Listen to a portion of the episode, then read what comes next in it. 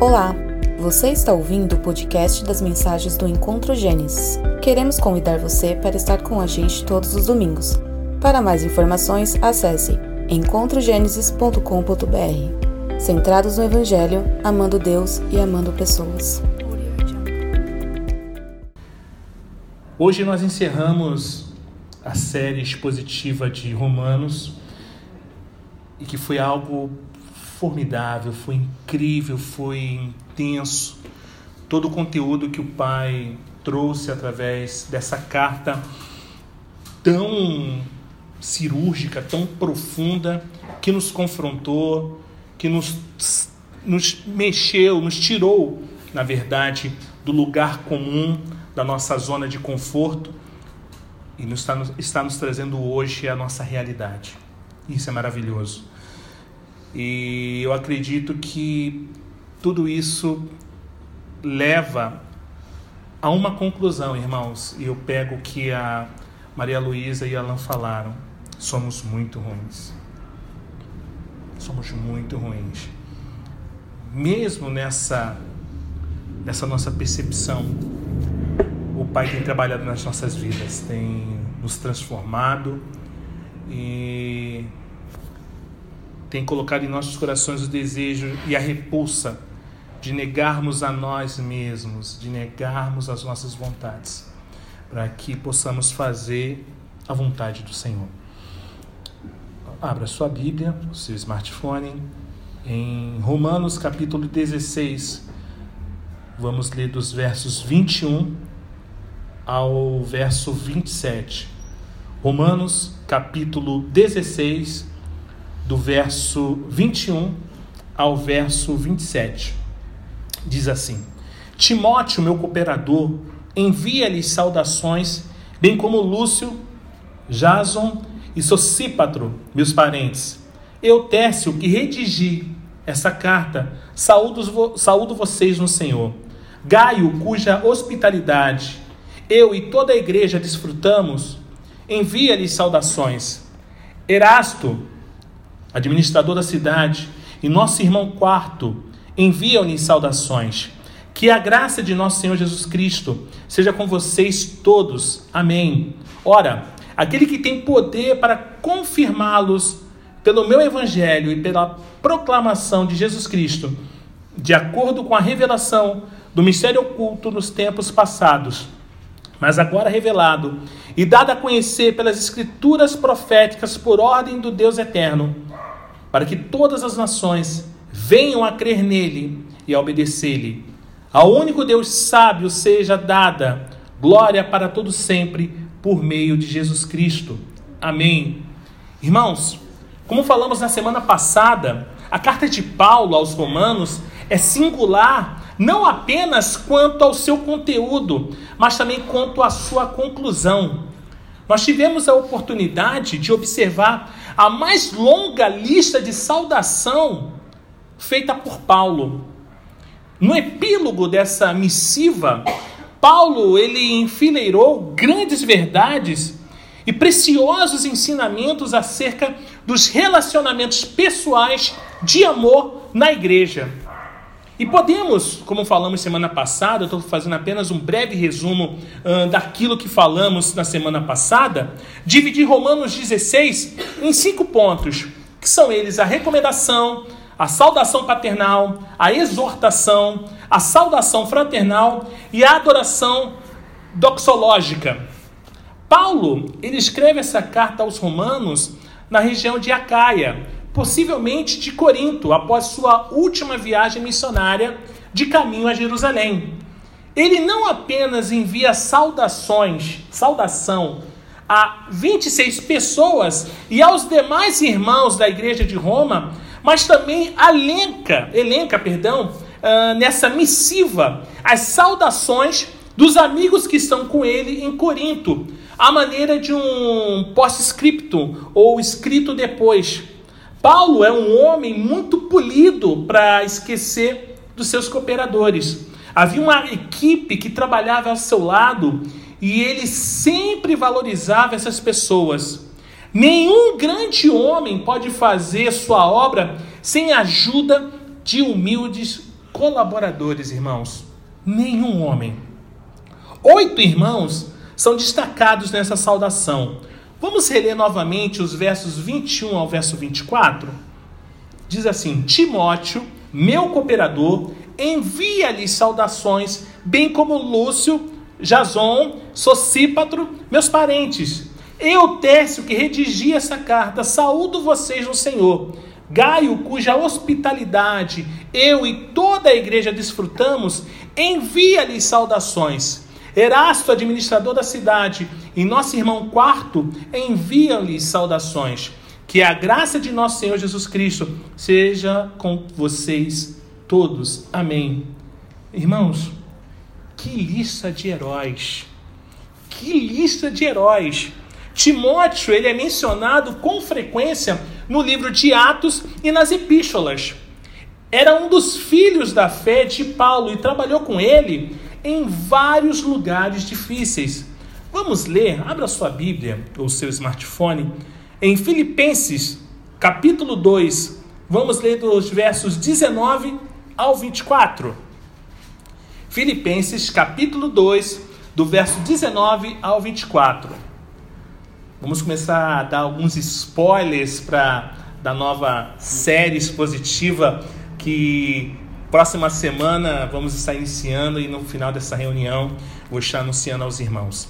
Filipenses capítulo 2, do verso 19 ao verso 24 diz assim: Espero no Senhor Jesus enviar-lhes Timóteo brevemente, para que eu também me sinta animado quando receber notícia de vocês não tenho ninguém como ele, que tenha interesse sincero pelo bem-estar de vocês, pois todos buscam seus próprios interesses e não os de Jesus Cristo. Mas vocês sabem que Timóteo foi aprovado porque serviu comigo no trabalho do Evangelho como um filho ao lado de seu pai. Portanto, é ele quem espero enviar. Tão logo me certifique da minha situação confiando no Senhor, que em breve também poderei ir. Timóteo, gente bonita e fofa de Deus, era o estimado cooperador de Paulo, seu filho na fé, como eu disse, seu companheiro de perigosas jornadas, seu conforto em longos encarceramentos, seu enviado em missões espinhosas, o homem que, como poucos outros, conhecia a plenitude e a alegria da estima e do afeto de Paulo. Timóteo era o braço direito de Paulo, o homem que foi preparado para ser o continuador da sua obra. Lúcio era um compatriota judeu, que era um dos profetas e mestres de Antioquia, conforme Atos 13. Jason, o Jason, pode ser o Jason que hospedou Paulo em Tessalônica e sofreu nas mãos da multidão alvoroçada, como lemos lá em Atos 17. É bem provável que Jason fosse um gentil. Só, é, Socípatro pode ser o Sópatro de Bereia, que levou a parte das ofertas levantadas naquela igreja para os pobres da Judéia, conforme em Atos 20. Técio ele foi o secretário que escreveu a carta enquanto Paulo ditava. Gaio foi o homem que abriu a casa para hospedar Paulo, enquanto Paulo estava em Corinto. 1 Coríntios 1,14 relata como Paulo ganhou Gaio para Cristo e o batizou quando fundou a igreja de Corinto. E tudo indica, irmãos, que havia uma congregação de cristãos se reunindo na casa dele. Erastus ocupava um cargo importante na cidade, provavelmente de tesoureiro. O evangelho alcançou tanto os mais altos escalões de Corinto quanto o povo mais humilde. É provável, irmãos, que Paulo tenha escrito Romanos 16, verso 24, de próprio punho, uma vez que esse era o selo oficial que ele colocava em todas as suas cartas. Vamos ler, abra sua Bíblia ou seu smartphone em 2 aos Tessalonicenses, capítulo 3, vamos ler dos versos 17 ao 18. 2 aos Tessalonicenses, capítulo 3, dos versos 17 ao 18. Diz assim: Eu, Paulo, escrevo essa saudação de próprio punho, a qual é um sinal em todas as minhas cartas. É dessa forma que escrevo. A graça de nosso Senhor Jesus Cristo seja com todos vocês. A bênção final, irmãos, é a mais longa, mais longa escrita por Paulo em suas epístolas e reflete seu ministério específico aos gentios.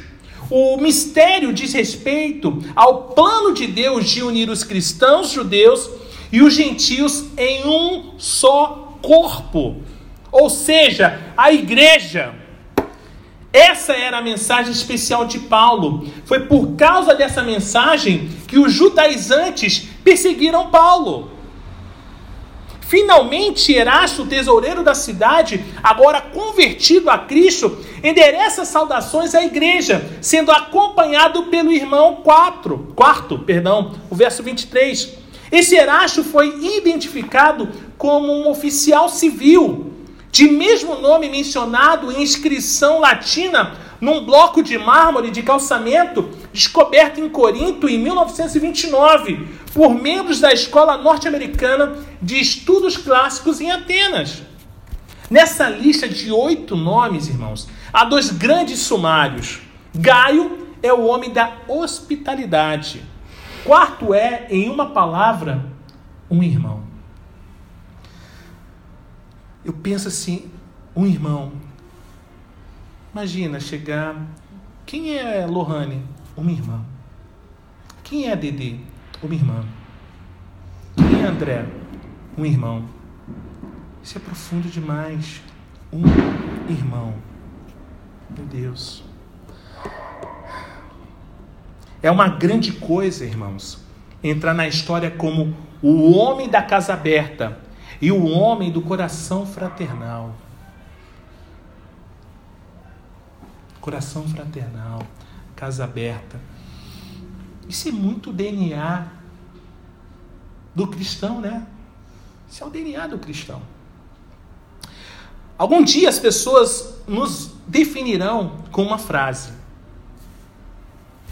Qual será essa frase, irmãos, que as pessoas vão definir a sua vida? Como é que vão definir o André? Como é que vão definir Maria Luísa? Como é que vão definir Maria Lohane? Como é que vão definir Maria Dedê? Como é que vão definir o Alan, Jorge, eu, André, Pati? Como é que vão definir? Puxa, Paixão, nunca pensei. Pensa, então. Pensa. Pensa. Vamos ler os versos 25 ao 27. Ora, aquele que tem poder para confirmá-los pelo meu evangelho e pela proclamação de Jesus Cristo, de acordo com a revelação do mistério oculto nos tempos passados, mas agora revelado e dado a conhecer pelas escrituras proféticas por ordem do Deus eterno, para que todas as nações venham a crer nele e a obedecer-lhe. Ao único Deus sábio seja dada glória para todo sempre por meio de Jesus Cristo. Amém. É uma doxologia singular. Paulo ele ensaiou encerrar essa carta, irmãos, várias vezes. Concluiu sua exposição doutrinária com uma sublime doxologia. Depois invocou a bênção três vezes. Capítulo 15, verso 33, capítulo 16, verso 20, capítulo 16, verso 24. Antes de encerrar com a doxologia final, que é dos versos 25 ao 27. Essa é a mais longa doxologia de Paulo usada em suas cartas. Paulo nos legou outras grandiosas doxologias, contudo, elas não estão lavradas na conclusão das epístolas, mas incrustadas no próprio corpo da exposição. Esse magnífico jorro de louvor sintetiza os grandes pensamentos da epístola e esta em perfeita harmonia com o conteúdo geral da carta. Ou seja, a doxologia final de Romanos se reveste da imprecisa de imprecisa solenidade. ela confirma a mensagem da epístola, nos apresentando em, em síntese, numa forma litúrgica. E eu gostaria de destacar aqui, irmãos, quatro preciosas verdades. A primeira preciosa verdade que eu gostaria de destacar nesse encerramento dessa, dessa epístola, dessa série, é que Paulo exalta Deus pelo seu poder. Verso 25. Ora, aquele que tem poder para confirmá-los pelo meu evangelho e pela proclamação de Jesus Cristo, de acordo com a revelação do mistério oculto nos tempos passados. Ou seja, o Deus que elege, chama e justifica é poderoso para confirmar os crentes. A segurança da salvação não se estriba no frágil fundamento da confiança humana, mas na firme rocha onipotente divina. Se o Evangelho é o poder de Deus para salvar, ele é também o poder de Deus para confirmar. O verbo grego Esterizo, traduzido como confirmar, é quase um termo técnico cujo sentido é nutrir novos convertidos e fortalecer igrejas jovens. É o contraste entre a fragilidade da igreja e a onipotência divina. Como eram frágeis esses pequenos grupinhos de cristãos que se reuniam no lugar qualquer do gigantesco mar de casas de Roma. Lhes faltava todo o status de reconhecimento social. No entanto, gente bonita de Deus, lhes faltava também, como evidência, sobretudo, Romanos 14, 15, a clareza doutrinária das próprias fileiras, de modo que a igreja corria perigo de se dividir. Acima de tudo, acontecia em Roma como nas comunidades de todos os lugares e tempos, que forças intelectuais tentavam apagar novamente a fé, conforme o verso 20. Em decorrência, a preocupação de firmar na fé determina essa carta. Porém, irmãos, contra a morte da igreja existe o poder de Deus o poder da ressurreição. A segunda preciosa verdade que eu gostaria de compartilhar com os irmãos é que Paulo exalta Cristo como conteúdo do Evangelho. Verso 26. Mas agora revelado e dado a conhecer pelas Escrituras proféticas por ordem do Deus eterno, para que todas as nações venham a crer nele e a obedecer-lhe. O Evangelho de Paulo, irmãos, tem como conteúdo a pessoa e a obra de Cristo. Não se esqueçam disso. A oferta de Cristo como sacrifício perfeito e eficaz pelos pecados dos judeus e gentios para formar a igreja foi um mistério guardado em silêncio nos tempos eternos. John Stott diz algo bem interessante uh, sobre esse importante tema. John Stott diz que o segredo de Deus antes oculto, mas agora revelado, é essencialmente o próprio Jesus Cristo em sua plenitude, e em particular Cristo para os gentios e dos gentios, de forma que agora os gentios têm a mesma participação que Israel na promessa de Deus. Irmãos, o mistério inclui também boas novas para os judeus e não só para os gentios, ou seja, que um dia todo o Israel será salvo. E vive na expectativa da glória futura, quando Deus fará convergir em Cristo todas as coisas, conforme Efésios 1. Assim, o mistério começa, continua e termina em Cristo. Termina com Cristo. A terceira verdade preciosa que eu quero compartilhar aqui é que Paulo exalta as Escrituras como revelação de Deus. Verso 26. Mas agora revelado e dado a conhecer pelas Escrituras proféticas por ordem do Deus eterno, para que todas as nações venham a crer nele e a obedecer-lhe. As Escrituras, irmãos, revelam a Cristo o conteúdo do Evangelho de Paulo, enquanto a pregação de Cristo, por intermédio das Escrituras, é o meio de tornar esse mistério conhecido aos homens em todo o mundo. O mistério que estivera oculto agora foi revelado por meio da vida, morte e, e ressurreição e exaltação de Jesus. As escrituras proféticas não são, não são uma invenção humana, mas um mandamento do Deus eterno. Seu propósito é despertar a obediência por fé entre todas as nações. A evangelização precisa desembocar em transformação de vida.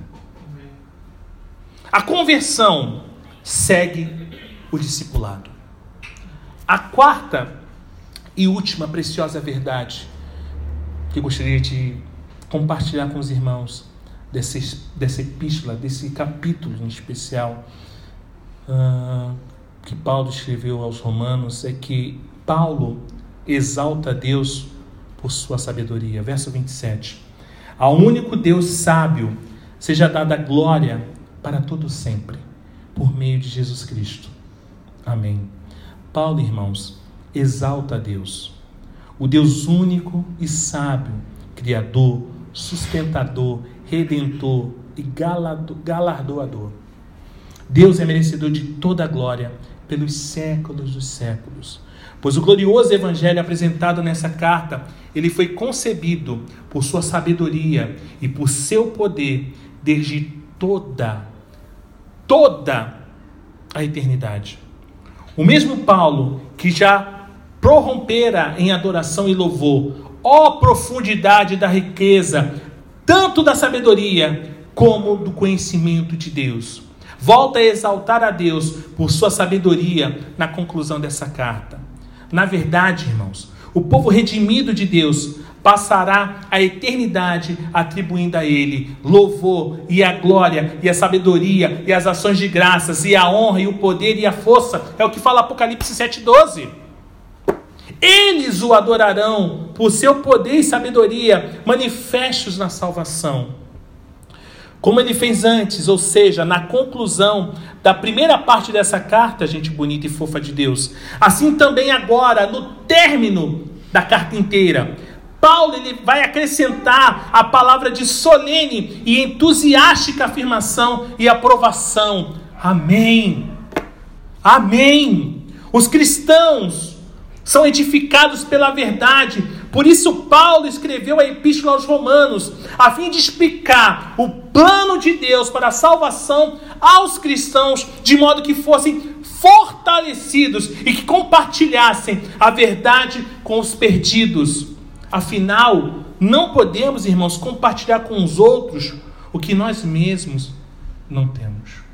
Você tem o Evangelho, você carrega o Evangelho, compartilhe. Compartilhe. Compartilhe. Isso significa que o que estudamos nesses quatro meses em Romanos deve nos tornar mais firmes na fé e mais entusiasmados em compartilhar Cristo com os outros. E como resultado, ao Deus único e sábio seja dada a glória por meio de Jesus Cristo pelos séculos dos séculos. Que Deus nos bendiga.